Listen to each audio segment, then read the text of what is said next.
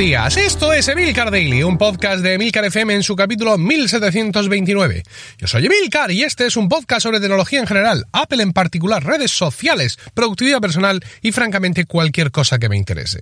Hoy es miércoles 12 de febrero de 2020 y vamos a hablar un poco de ese tipo de apps, esas aplicaciones de mensajería para grupos, un tema que fue recurrente en Emilcar Daily en algunos momentos por las elecciones realizadas al respecto para las comunicaciones en mi coro, el coro que dirigía Ars Música, para las comunicaciones en Emilcar FM y también para las comunicaciones en mi empresa. Finalmente, tras pruebas y giros eh, de diversas historias, en Ars Música hasta su extinción estuvimos usando eh, Slack en eh, Emilcar FM usamos Slack, pero luego se nos saturó el grupo por la cuenta gratuita, todo aquel rollo, nos pasamos a Teams, pero luego nos echaron una mano de la red de podcast eh, de sospechosos habituales y eh, nos explicaron cómo borrar eficientemente eh, el peso extra en Slack, con lo cual hemos vuelto a Slack y ya no creo que nadie nos mueva de ahí.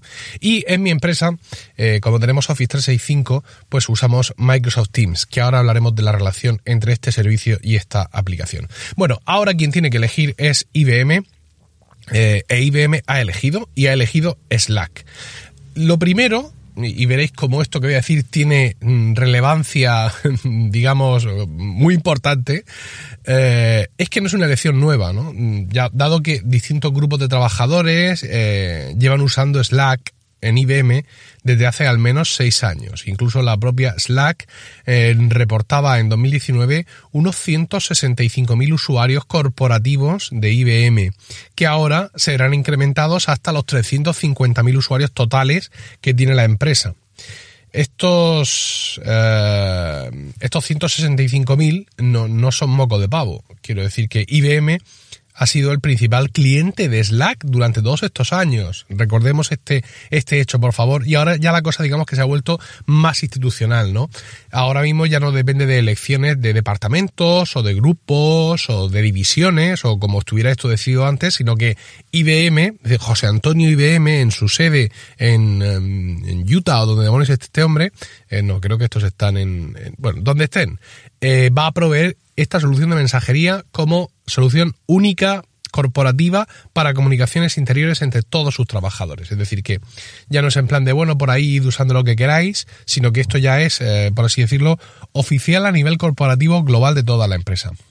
De esta forma, parece que Slack puede respirar un poco más y eh, se alivia en parte me ahogo de, la competencia brutal que le supuso Microsoft Teams, a partir de que Microsoft decidiera ofrecerla gratis y no solo como parte de Office 365. Esto fue, digamos, lo que motivó en un momento dado que yo mm, en Emilcar FM pudiera optar por usar eh, Microsoft Teams, ¿no? Porque, bueno, pues dieron ese paso, fue hace no sé si dos años o un año, y ya pues simplemente con una cuenta de Microsoft podías crear un grupo de Teams e ir invitando a los demás y así fue como, como, lo, como lo hicimos. Eh, la competencia entre ambas aplicaciones está siendo feroz, feroz eh, con comentarios eh, muy agresivos por parte de Microsoft sobre la supuesta superficialidad de Slack. Recordemos que, bueno, pues Teams, cuando lo usas en Office 365, tiene integrado Office, tienes integrado SharePoint, puedes compartir ahí documentos, editar ahí documentos, es decir, puedes trabajar todo el día dentro de Teams. Es una cosa eh, tremenda y evidentemente Slack tiene muchas integraciones, tiene muchísimas integraciones, pero no tiene tales integraciones, ¿no? Slack, por su parte, ha estado acusando a Microsoft de copiar sus anuncios publicitarios, es decir, que se llevan fatal. Eh, máxime cuando Teams eh, ha apretado muchísimo y ha conseguido adelantar a Slack. Y en 2019 Teams tenía 20 millones de usuarios en todo el mundo contra los 12 que presentaba Slack. Meter 185.000 mm, usuarios más de IBM, pues realmente no va a suponer un gran cambio a estas cifras, pero seguramente sí en los resultados económicos de Slack a final de año, ¿no? Aunque en, en algunos de los blogs que he estado leyendo mm, decían que eh, el uso que hasta ahora estaba dando IBM no estaba claro si era de la versión de pago o de la versión gratuita, porque como no era una cosa institucional, pues no se sabía muy bien cómo estaba esto eh, funcionando. Pero vamos, estoy seguro de que algún acuerdo económico llegarán a partir de, a partir de ahora, si es que no lo tenían ya antes. Eh, incido en todo este tipo de historia, adelante y el después. ¿Por qué?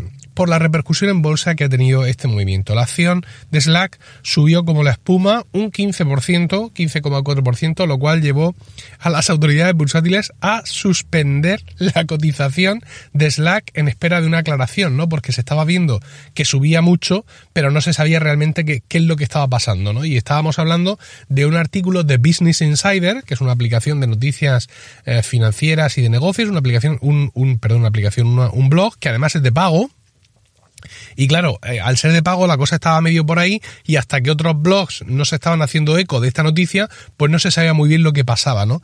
Con lo cual, eh, la SEC, que es la autoridad eh, bursátil estadounidense, similar aquí en España a la Comisión Nacional del Mercado de Valores, suspendió la cotización. Slack tuvo entonces que rellenar un formulario un formulario informativo público de la SEC, en, concreto el 8K, ¿vale? indicando que, que IBM ya era cliente el cliente más grande de Slack desde hacía años para que, digamos, los inversores y todo el mundo pudiera medir el impacto de, esta noticia eh, contra fondo y mm, si la acción seguía subiendo, pues fantástico, pero que no se pudiera en ningún momento acusar a nadie de haber manipulado el precio de las acciones o de no haber aclarado los datos facilitando un engorde artificial de la acción.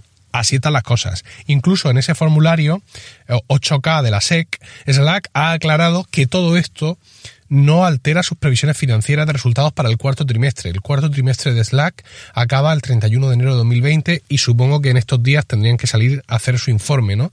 E insiste, no cambia esto nuestras previsiones para este cuarto trimestre, ni cambia esto nuestras previsiones para todo el ejercicio 2020, que sería, digamos, el dato financiero, el dato económico más inmediato que podría causar alteraciones en el precio de Slack, de la acción de Slack. Evidentemente, uh, si la va a causar mm, relativo al siguiente ejercicio, ¿no? Pero, en fin, ya tenemos meses por delante, con lo cual pues no habría ningún problema.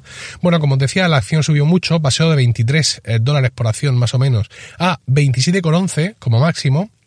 Y el último precio que he visto al cierre es de 25,98. No sé en el aftermarket cómo, cómo ha ido esto. Eh, por cierto, no sé si sería el momento de eh, poner lo siguiente. Yo creo que sí. El consejo bursátil cuñado de hoy. Vende, compra, compra, vende ya.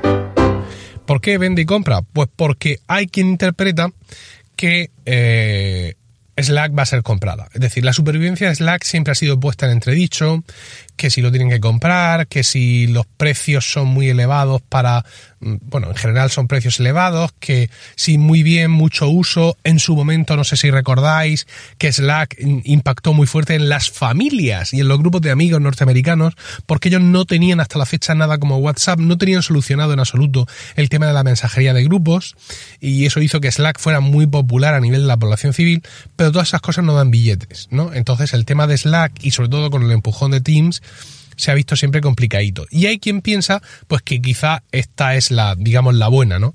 Que, eh, digamos, el hecho de que IBM adopte Slack como aplicación eh, única, principal y ya corporativa de comunicación, insisto, más allá de las decisiones de algunas divisiones, pues puede ser la antesala de una compra por parte de IBM.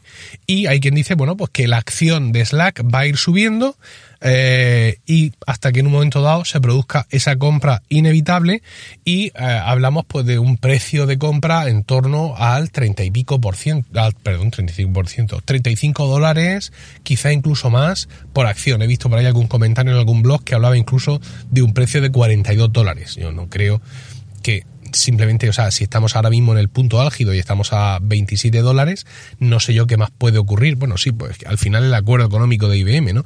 Pero no creo que IBM autoengorde un pavo antes de comérselo pensando en que se le puede indigestar. Pero en fin, eh, mm, cosas ocurran y las veas. El caso es que, pues claro, ante esta circunstancia, pues mucha gente está comprando acciones del LAC. Por eso el, el consejo bursátil cuñado, no mío en concreto, sino de otros cuñados y orales, sería compra Slack porque esto va en ascenso y luego pues te puedes ver eh, con una prima importante a la hora de la compra de la, de la compañía. Yo qué sé, no sé cómo funcionan estas cosas, con lo cual si los consejos bursátiles que yo doy en persona son cuñados, este que es de que me lo han dicho, que lo he oído mirando un blog y no sé si era eso lo que he leído porque estaba atendiendo a Miguelito, pues imaginaos la cuñadez que puede eh, esconder el, el consejo o el posible posible consejo de compra acciones de Slack. Bueno, espero vuestros comentarios sobre todas estas cosas en emilcar.fm barra daily, donde también encontraréis otros medios para contactar conmigo. Y no olvidéis suscribiros a Weekly, mi podcast privado semanal sobre Apple Productividad y Podcasting, disponible en emilcar.fm barra weekly. Que tengáis un estupendo miércoles, un saludo y hasta mañana.